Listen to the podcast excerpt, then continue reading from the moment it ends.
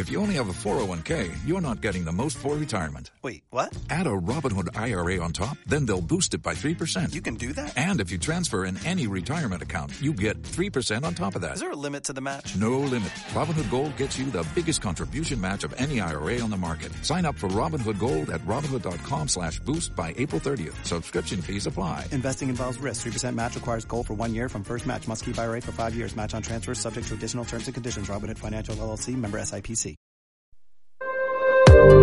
12 Casas. Radio para el Desarrollo Personal. Con Fernando Vergel. Un podcast de FM Millennium.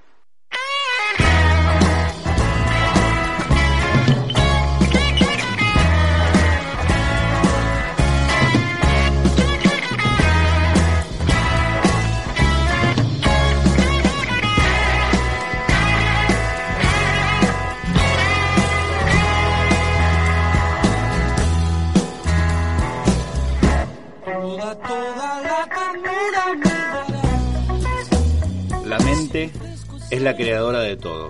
Por lo tanto, deberías dirigir tu mente de tal modo que solo cree el bien. Si te aferras a un determinado pensamiento, aplicando en ello tu fuerza de voluntad dinámica, dicho pensamiento llegará finalmente a manifestarse en forma externa y tangible. Cuando eres capaz de utilizar tu voluntad con fines únicamente constructivos, te conviertes en el amo de tu propio destino. Bienvenidos a 12 Casas Radio, un programa hecho para que puedas crecer.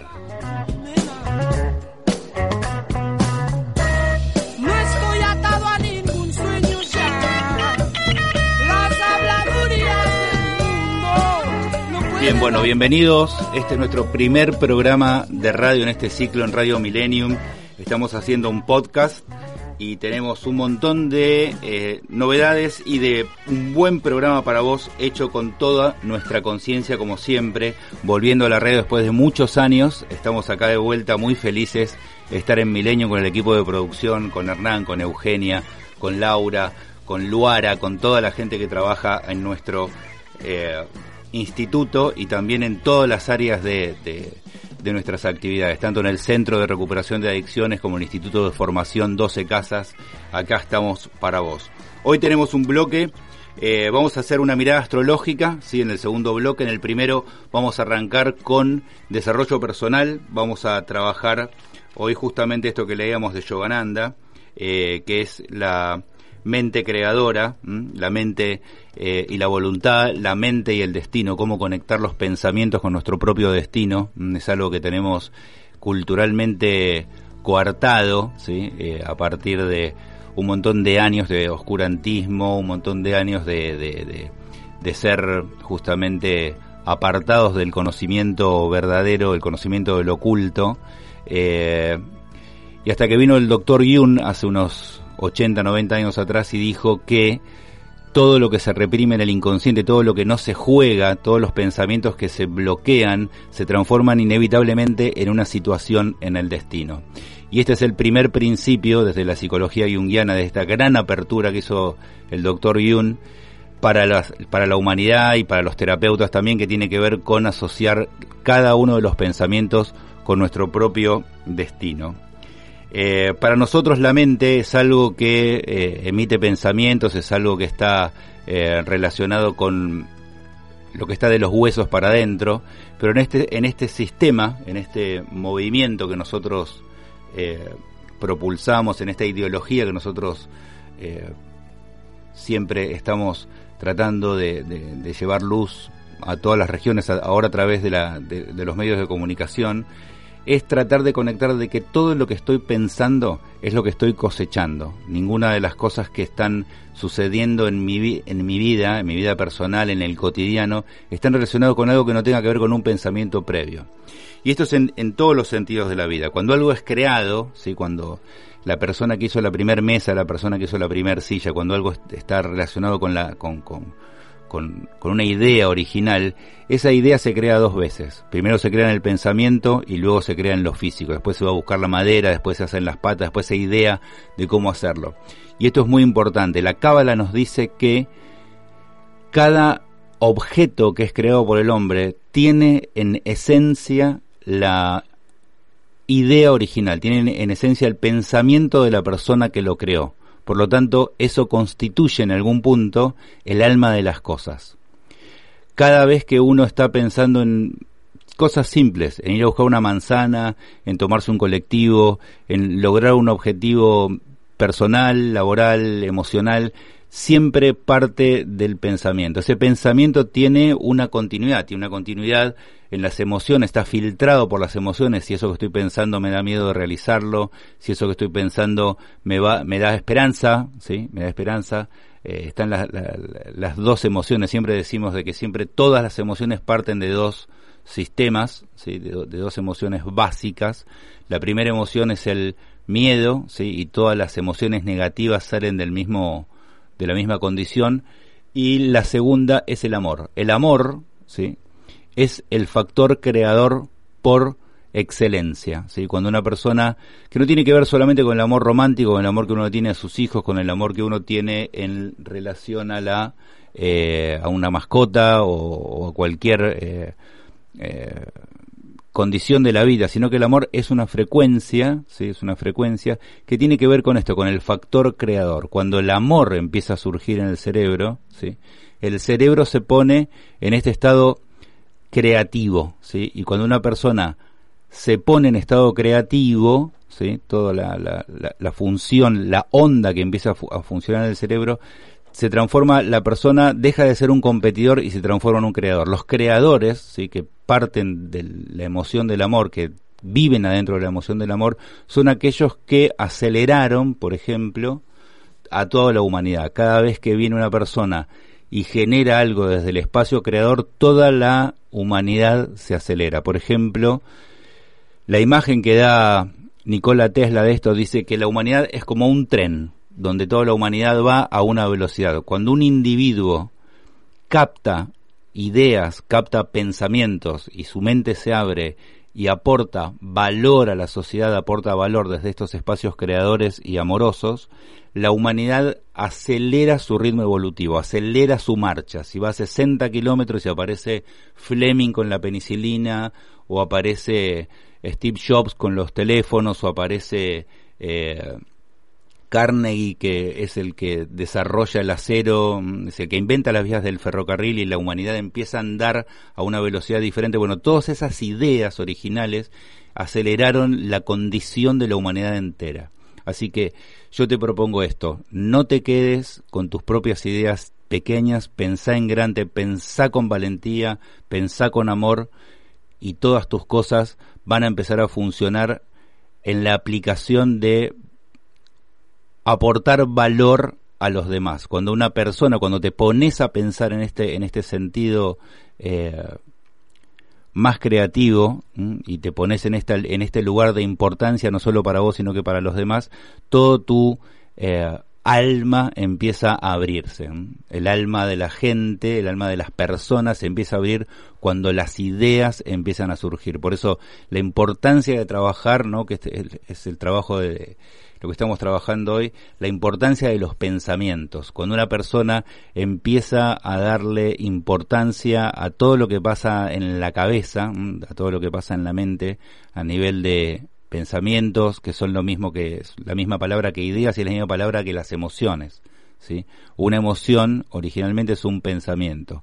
Cuando un pensamiento se liga a una emoción y se transforma eso en una acción, se empieza a desarrollar un hábito. Este hábito empieza a ser, em, em, empieza a funcionar con este trabajo que nosotros proponemos siempre en 12 casas que tiene que ver con la tasa vibratoria. La tasa vibratoria de un individuo parte originalmente de un pensamiento semilla, de un pensamiento original.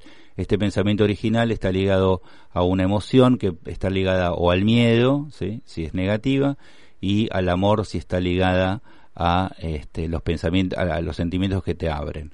Cuando este pensamiento empieza a surgir de este lugar, te pones en un estado creativo y dejas de competir. Vamos, podemos hablar un poquito de esto también. ¿Qué es un competidor? ¿Sí? ¿Qué es un competidor y qué es un creador? Un competidor es la persona que cree que en el mundo existen solamente 150 bicicletas fabricadas 38 lavarropas y 2 kilos de naranjas para repartir en toda la humanidad y tiene que luchar para conseguir eso. Un creador, un creador es aquel que entiende la vida entendiéndose a sí mismo como un proveedor de la vida. ¿sí? Eh, hay un muy buen ejemplo y una muy buena imagen para esto que tiene que ver con el árbol de naranjas. ¿no? Cuando una persona se pone en la faceta creadora, cuando se pone en la faceta amorosa, cuando empieza a tomar contacto con los pensamientos más eh, responsablemente, empieza a conectarse con esta energía, ¿no? con esta idea de la vida, que yo soy aquel que tiene naranjas para siempre. Entonces, ¿qué hago con las naranjas? Bueno, las voy dando, las voy brindando, les voy dando a los demás, porque las naranjas, ¿sí? Eh, si las estaciono se pudren, no las puedo tener guardadas, las tengo que eh, largar. Primero por ahí me pasa que quiero guardar naranjas porque tengo esta idea cultural de que me voy a quedar sin nada, sin entender de que todo lo que me rodea, toda la abundancia de este mundo, ¿no? toda la abundancia en este mundo está concentrada en mí mismo. Cuando esta idea empieza a surgir, volviendo a trabajar el punto de, desde el punto de vista de la idea, del pensamiento original, cuando esta idea empieza a ser trabajada, ¿sí? cuando esta idea empieza a ser este, eh, cultivada dentro de mí, por eso nosotros proponemos siempre en el Instituto 12 Casas el trabajo sobre la meditación. El trabajo sobre la meditación produce en un individuo la capacidad de poder observar qué está pensando, qué está sintiendo y por supuesto esto se refleja en el comportamiento, ¿no? O sea, esto del conductismo también es muy importante de, de, de hablar porque esta cultura en donde nosotros vivimos está muy relacionada con la cultura, que dice que todo lo que hacemos nos define como ser. Y en realidad todo lo que somos define lo que hacemos. El concepto invertido, si el concepto invertido empieza a pulirte y empieza a darte un carácter ¿sí? de responsabilidad, porque lo que sos va a determinar lo que haces y no lo que haces va a determinar lo que sos. Entonces en este en este en esta suerte de eh, propuesta de el Instituto 12 Casas y el, y el programa de 12 Casas Radio, lo que hace es tratar de inspirarte para que empieces a hacer un trabajo sobre vos mismo. Nosotros damos gratuitamente por Zoom todos los sábados a las 8 de la noche, hora de Buenos Aires, eh, una meditación gratuita también con una charla que, viene incluida, más o menos es entre una hora y una hora y media que estamos este, trabajando gratuitamente para que todo el mundo pueda tener acceso a este tipo de técnicas primero, ¿sí? y después de información. Y es muy importante decirlo que también todas las técnicas de meditación, todas las técnicas de meditación son buenas. No hay una técnica de meditación que produzca un efecto adverso. Así que cualquiera que estés haciendo, técnica de respiración, de, de, de, respiración, de pranayamas, ¿no? que es así como se llaman en sánscrito las, las respiraciones, todas las técnicas de meditación son buenas. Lo importante es sentar, sentarse, hacerlas o caminando, ¿sí? o bailando o haciendo cualquier tipo de técnica para poder conectarte con esto que estamos trabajando hoy y que estaba diciendo, que estaba leyendo de Yogananda anteriormente, que la mente es la creadora de todo, dice Yogananda, ¿no? Por lo tanto, deberías dirigir tu mente de tal modo que solo cree el bien, ¿no? Este concepto del bien que no tiene que ver con un concepto moral, sino que tiene que ver con el bien para vos mismo, hacer lo que te conviene, hacer lo que verdaderamente está en tu interior, conectarte con esa fuente, con la conexión original de tu verdadero propósito que está reflejado en tus pensamientos más profundos, ¿sí? Eh, generalmente por la vorágine en la que estamos viviendo, por la angustia que genera la sociedad, por la, angustia que, generó también todo esto de la pandemia, toda esta, esta cosa terrible que vivimos como humanidad, eh, que es el aislamiento social, eh, nos conectó con una cosa también bastante cruenta, mm, para muchas personas han, han, vivido cosas bastante cruentas, pero a pesar de, las, de la adversidad, mm, tenemos que recordar que la, la humanidad está definida por la adversidad. Hemos pasado en, a través del tiempo por guerras, hambrunas, pestes, epidemias mortales, verdaderamente mortales, y hemos superado todos los escollos, desde la lucha contra los animales, sobre el espacio, el descubrimiento del fuego y todo el, el, periplo de la humanidad. Así que este momento, este punto de inflexión en el que estamos viviendo, requiere que te pongas a entenderte a vos mismo de que la responsabilidad del cambio está en vos. Una versión mejorada de vos mismo es posible. 12 Casas Radio para el Desarrollo Personal, un podcast de FM Millennium.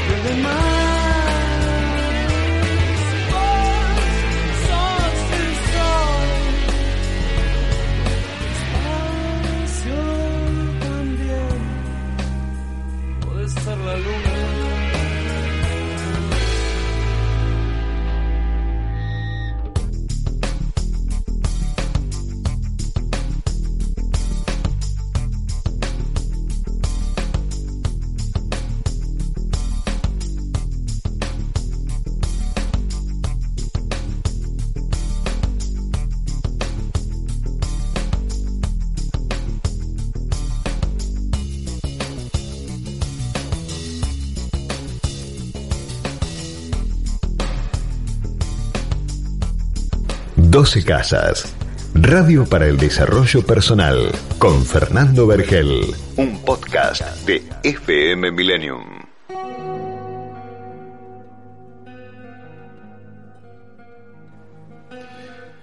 Muy bien, eh, acabamos de escuchar a Bajan de Spinetta, hecho por Gustavo Cerati, tremenda, tremenda versión. Este, y ahora estamos escuchando a William Ackerman en esta cortina que nos está poniendo Hernán, buenísimo.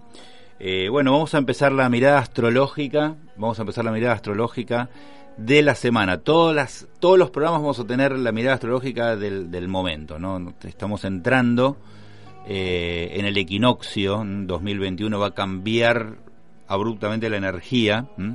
Eh, estamos entrando en el primer, el 20 de, de marzo, cae 20, es el primer día del año. Es el primer día del año. Eh, con respecto a la procesión del planeta Tierra a través de su giro alrededor del Sol. Eh, entramos en cero grado de Aries con un montón de particularidades. Todos los años entramos, pero cada año tiene una particularidad. Este año la primer particularidad que tenemos que hablar es la conjunción eh, Mercurio-Neptuno, ¿sí? Mercurio-Neptuno, donde la comunicación, estamos empezando un programa de radio en Mercurio Neptuno, ¿no? Mercurio tiene que ver con la comunicación y Neptuno tiene que ver con la espiritualidad y tiene que ver también con la disolución de todo aquello que está sucediendo. Por lo tanto, la comunicación, eh, las comunicaciones, ¿no? Estamos en la era de las comunicaciones, que está bastante incomunicado todo el mundo, pero se llama la era de las comunicaciones.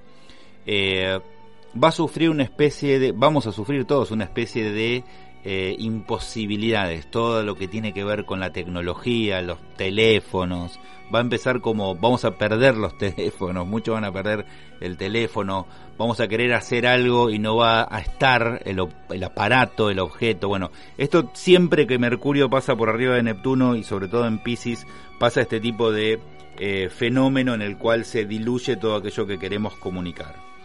Eh, el segundo aspecto, también muy importante, que ya viene a partir del 21 de diciembre del 2020, que cambiaron, eh, se hizo la conjunción Júpiter-Saturno, esta conjunción Júpiter-Saturno que sucede cada 20 años y sucede en un ciclo de 800 años. En 800 años estos dos planetas, Júpiter y Saturno, llamados los cronocratos, porque marcan las tensiones de los tiempos sociales. ¿sí? Júpiter y Saturno se encuentran cada 20 años, se encuentran en los años que terminan en cero, en el año 2000 fue eh, la anterior, en el 2020 la que estamos viviendo ahora y en el 2040 va a ser la próxima. Pero este, en, este caso, en esta, en esta última, en el 21 de diciembre del 2012, hubieron varios fenómenos. La primera que cierra justamente en el solsticio de verano o de invierno para el hemisferio norte, ¿no? que le da un carácter de ser Júpiter-Saturno conjunción con Sol. ¿sí? Eh, esta, este movimiento em, empieza y termina después de 800 años. Se acaba de cerrar un ciclo de 832 años en el cual se encontraron durante 40 veces en los últimos 800 años, desde, desde el 1260 eh, para acá, se encontraron 40 veces. En esas 40 veces la humanidad tuvo un, un, periplo, tuvo un recorrido de un montón de cosas históricas que fueron cerrando y abriéndose con respecto a este eh, procedimiento. Los astrólogos de, eh, de astrología mundial que tiene que ver con el análisis de todos los, eventos históricos, eh, marcan este momento como el final de un ciclo de los últimos 800 años y un comienzo de los del, de ciclo a partir de este momento que se puede percibir muy claramente, ¿no? El cambio abrupto de todas las de todas las normativas, el cambio de las instituciones, el cambio del comportamiento humano, que estaba enmarcado por esta especie de circunstancia sanitaria, pero en realidad es una circunstancia social que enmarca un movimiento hacia eh, un futuro o un presente futuro que está relacionado con un cambio de paradigmas. ¿Hacia dónde va a ir el paradigma? Bueno, el paradigma va a ir justamente para el lado acuariano porque esta conjunción Júpiter-Saturno se hizo en Acuario y cambia, cambia de elemento, cambia de elemento en los últimos 200 años. ¿sí? En los últimos 200 años, que fue el último viaje de Júpiter-Saturno a través de sus conjunciones, se hizo en signos de tierra, o sea, se hizo en Tauro, ¿sí? en Virgo, y en Capricornio. Durante 200 años viajó en los signos de tierra y le dio un carácter, un tono a la humanidad, por eso se llaman los cronocratos, porque marcan los tonos, los tiempos sociales, y estos tiempos sociales marcados por Júpiter Saturno a través de los signos de tierra, le dio un carácter excesivamente materialista. Ahí apareció la revolución industrial, el armado de las naciones soberanas, la creencia profunda, muy profundamente en el materialismo y en lo material y en la ciencia, ¿sí? el, surgimiento de la ciencia como la, como la nueva religión, y acaba de cambiar a un signo de aire. Y vamos a tener los próximos 200 años el viaje de Júpiter-Saturno a través de los signos de aire, que le va a dar una característica a la humanidad como en la última vez que sucedió esto que se llamó el Renacimiento. En el Renacimiento, que, que que se caracteriza justamente por Júpiter-Saturno viajando a través de los signos de aire, le dio un tono al carácter social de valorar todo aquello que tiene que ver con el arte, con lo espiritual, con el, el- o sea, las personas que más sobresalían en la sociedad, en el, en el Renacimiento eran las personas que podían volcar su talento a la materia, ¿sí? Y no la materia te daba talento, como en esta época, o sea que las personas que más valor tienen en esta sociedad son las personas que tienen millones de dólares, que pudieron lograr empresas este, con mucho éxito y demás. Esas personas tienen la, la mirada social, el valor puesto por la sociedad de ser personas hi- hiper reconocidas. Bueno, ahora esto va a cambiar, vamos a tener buenos discos, vamos a tener buenos discos, vamos a tener buenos cuadros, vamos a vamos a, revalorizar en realidad el verdadero valor humano que tiene que ver con el talento, ¿sí? Y no con la capacidad de acumular. Vamos a, a empezar a vivir esa relación con socialmente, o sea, no nos va a pasar de forma individual, sino que la sociedad va a ir de a poco girando hacia esos puntos. ¿Cuánto tiempo va a tardar este giro? Va a tardar más o menos unos 7 u 8 años. En el 2023 vamos a tener un vuelco, en el 2024 vamos a verlo con mucha más claridad, viajando hasta el 2028, que vamos a tener como este tipo de valores, o sea, esta, esta idea mm, eh, transhumanista de eh, la cibernética que tiene que ver con el dominio de las máquinas sobre la sociedad va a traer primero un quebranto social muy poderoso y después va a traer un revaloramiento, una revaloración, perdón, de los seres humanos conectándose más con el disfrute y conectándose más con justamente lo que hablábamos en el blo- bloque anterior, con los pensamientos profundos que creen que crean este valor a la sociedad y no personas la- laburando todo el tiempo, trabajando todo el tiempo solo por un salario o solo por dinero desconectados de eh, su esencia, ¿no? Gente que está esclavizada a través de factor dinero. Así que bueno, esos son los los acontecimientos astrológicos que vienen en el, en el futuro y en esta semana, volviendo al punto, vamos a tener esta, este, este cambio de ciclo muy importante que viene el 20 de marzo, ¿sí? que empieza el año, con este tipo de aspectos. Decíamos, tenemos Venus en conjunción con el Sol, o sea, el, el 20 va a ser un día muy amoroso, la gente va a estar muy conectada con sus emociones, la gente va a querer enamorarse, la gente va a querer comprar perritos, va a querer, se va a, va a mirar las fotos más lindas, este, vamos a tener una semana donde en, en, en términos generales todos vamos a querer este, reflotar los sentimientos más puros. ¿Por? Porque Venus, que es el planeta del amor, está en conjunción con el Sol en el vórtice del proceso astrológico que es cero grado de Aries. ¿sí? También vamos a tener el 28, 27-28 vamos a tener la luna llena, ¿sí? vamos a tener el, el, el proceso de potencia. Cada vez que hay una luna llena y cada vez que hay una luna nueva cada 15 días, se producen dos o tres días, 48, 24, 48 horas de alta potencia emocional. Con Venus en conjunción con el Sol en oposición a la Luna, bueno, va a ser tal vez la semana más amorosa del año. Emprender y desarrollar tus metas es lo que te proponemos en 12 Casas Radio para el desarrollo personal.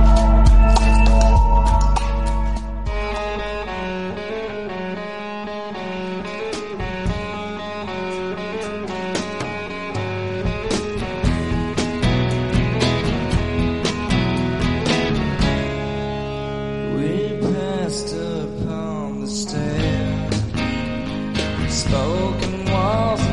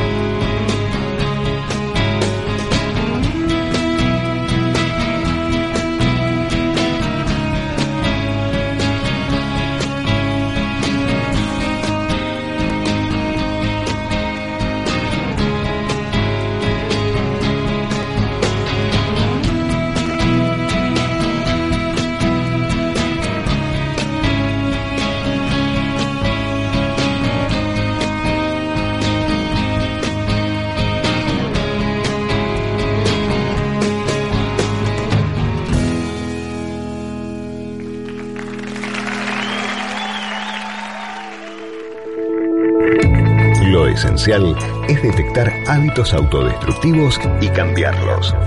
12 Casas Radio para el Desarrollo Personal. Un podcast de FM Millennium.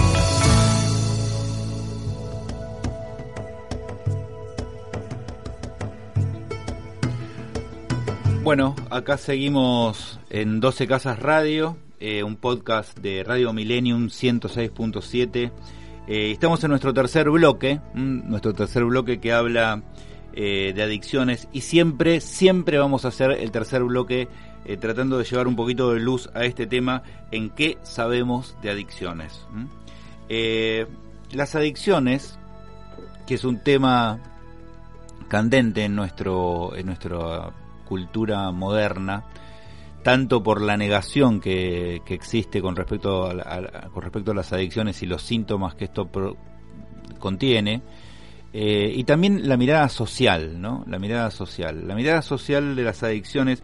Yo eh, edité un libro, escribí un libro y lo, eh, lo, lo publiqué, este, kamikazemente en, en el 2020, ¿no? En, en junio del 2020 se lo, lanza- lo lanzamos por Zoom, teníamos todo organizado, teníamos todo organizado en la Feria del Libro, teníamos una sala de presentación, la editorial la verdad se portó muy bien y nos, nos hizo un, trabajo excelente, pero nos cayó la pandemia, pero teníamos el libro en la mano, así que lo, lo decidimos lanzar, tuvimos un montón de audiencia eh, por Zoom, por las redes y demás.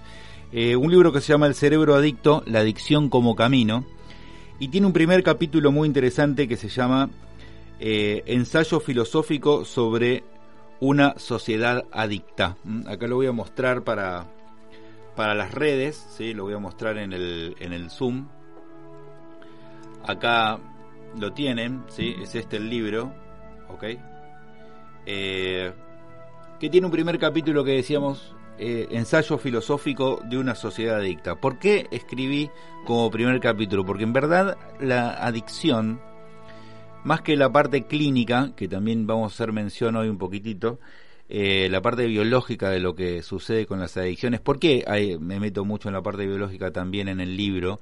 Porque generalmente las adicciones están relacionadas con algo moral, ¿no? Con algo moral. Da vergüenza mm, ir a buscar eh, un tratamiento da vergüenza, buscar eh, ayuda da vergüenza. La gente entra como en una, como una especie de, de sensación de derrota de la vida. Y en realidad la adicción pura y exclusivamente es un proceso biológico, es un, proceso químico entre una hormona que es la dopamina y su reabsorbedor que se llama el inhibidor GABA. ¿sí? Es la relación que existe entre la GABA y, el dopami, y la dopamina. Cuando esta relación, cuando uno tiene poca segregación de GABA o ninguna, muchas veces algunas personas tienen ninguna segregación de, GABA, o a veces también es por periodos que aparece periodos de mucha dopamina, ¿sí? cerebros muy dopaminizados, la adicción se mantiene presente. ¿Por qué? La, la dopamina, el cerebro está hecho hace más o menos unos 7 u 8 millones de años, ¿no? El cerebro mamífero. Donde la dopamina se creó solamente para dos funciones, para la alimentación y para la sexualidad, o sea, para los instintos de supervivencia. O sea, yo tengo hambre, se segrega dopamina, como un plato de lo que sea, me ofrecen un segundo plato, digo no gracias, estoy satisfecho, ¿por qué? Porque me aparece el, el- el inhibidor GABA reabsorbiendo toda la dopamina, por lo tanto no, el, el disparador del hambre sigue sin, este, sin estar, empieza sin estar. Cuando yo no tengo inhibidor GABA, puedo comer un segundo plato de comida, un tercero, después como un postre, al rato vuelvo a tener hambre. ¿Por qué? Porque no existió el reabsorbedor del, disparador del hambre, que es la dopamina. Y la adicción se basa en eso, ¿sí? Y ahí vienen los conceptos. El alcohol no produce alcoholismo, las drogas no producen drogadicción, la torta de ricota no produce trastorno de alimentación y el quiero vale 4, un partido de truco, no produce ludopatía. Por lo tanto, ¿dónde está el problema? El problema está en el cerebro, el problema es un problema químico, es un problema biológico que ya viene de fábrica, o sea que ya viene el rasgo, que viene la tendencia química, la tendencia biológica a una persona a tener dificultades al detener la actividad que está haciendo o al detener el consumo. Después hay una segunda, hay una segunda línea, ¿sí? que tiene que ver con lo toxicológico. Lo toxicológico no es adicción, ¿sí? Eh, ¿Por qué? Y porque, por ejemplo, para el quiero vale 4, para, para, para, para el ludópata, para la adicción a la tecnología, para la adicción a las relaciones, para la adicción a las emociones, no se está ingiriendo nada, ¿sí? No se está ingiriendo nada.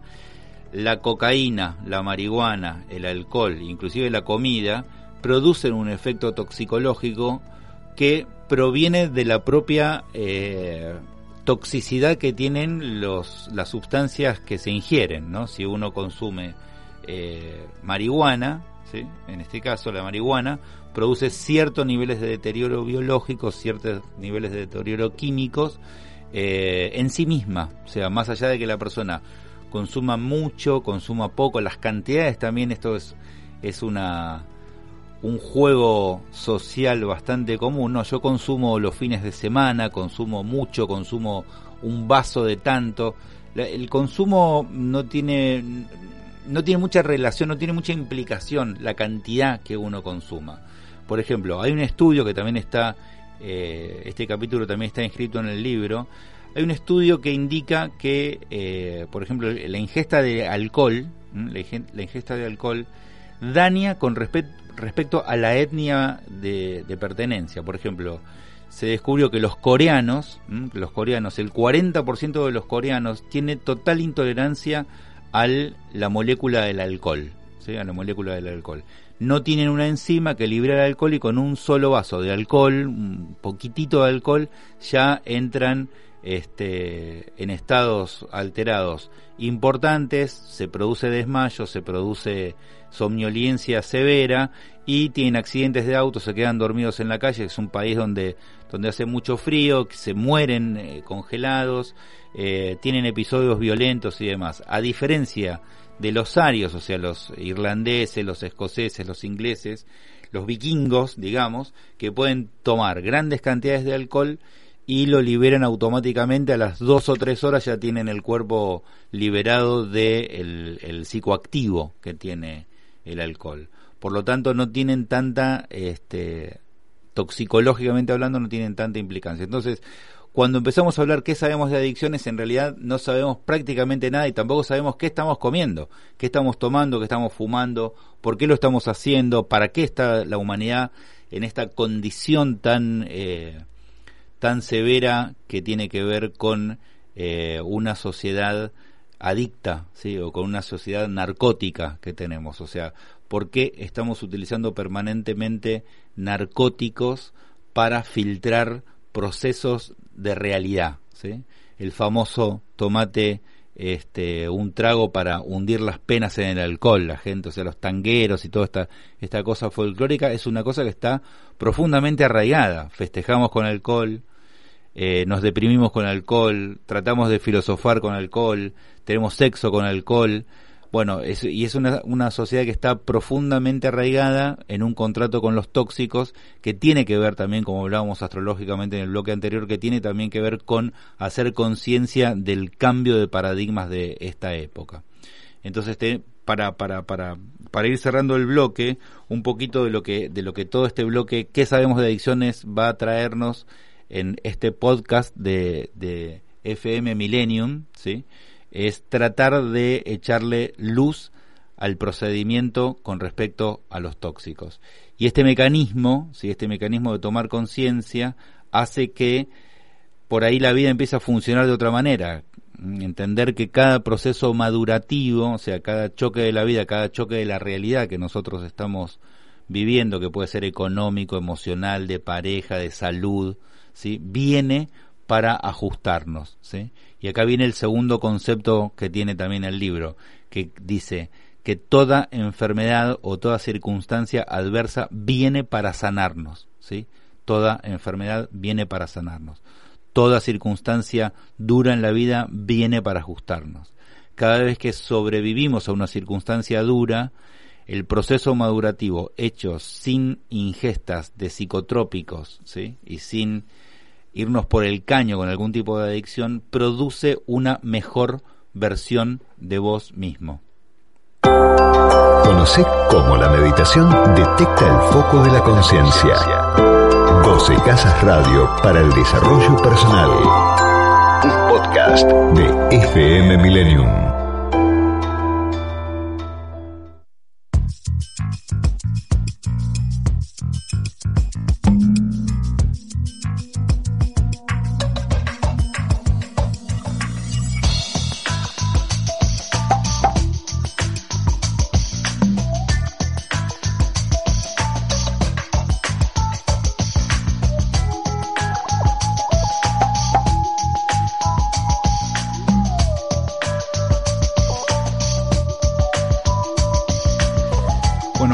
Estamos llegando a la última etapa del programa eh, en 12 Casas Radio. Y podemos seguir un poquito hablando de qué sabemos de adicciones en el ensayo filosófico, que dice toda una introducción un poquito más química, un poquito más eh, técnica del, del- del proceso.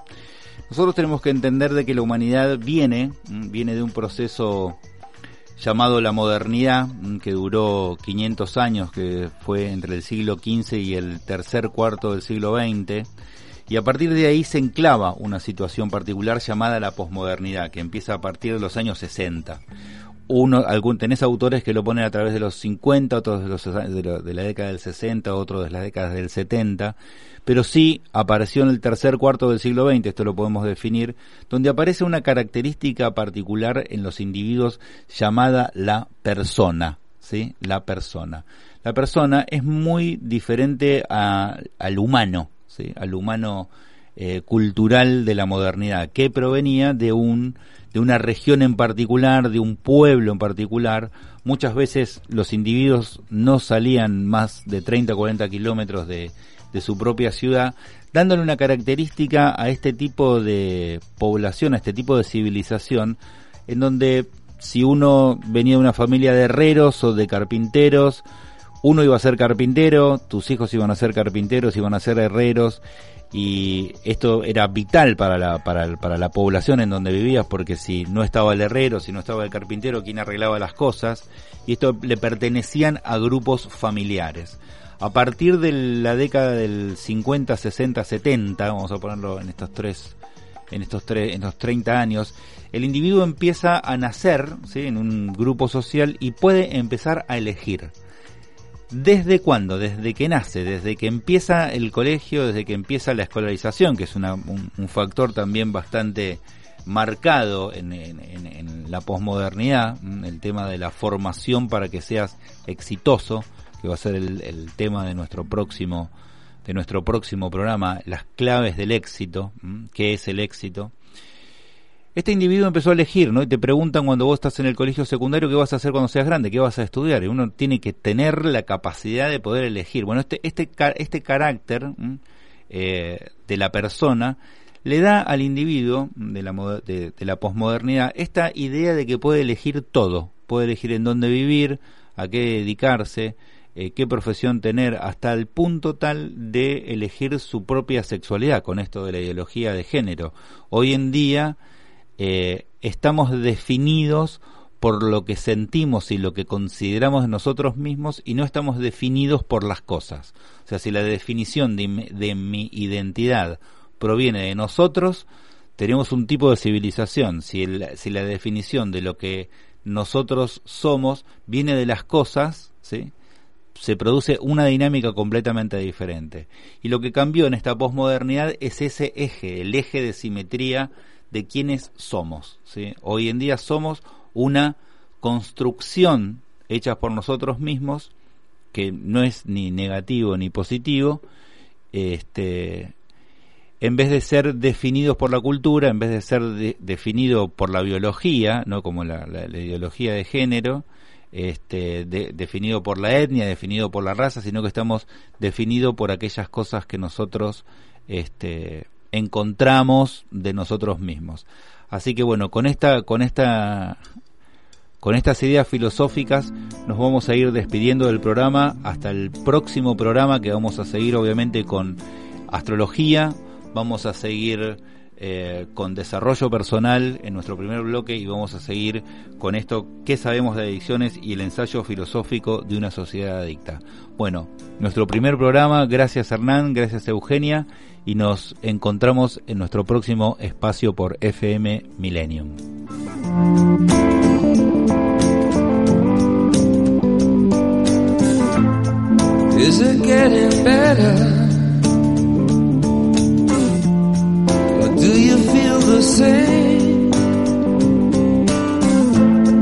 Will it make it easier on you now? You got someone to blame. One love,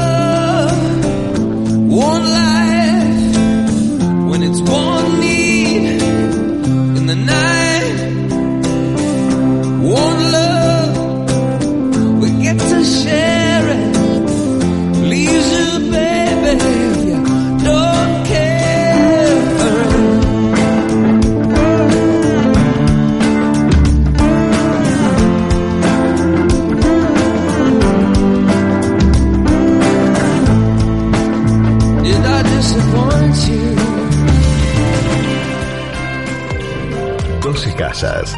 Radio para el Desarrollo Personal. Con Fernando Vergel. Un podcast de FM Millennium.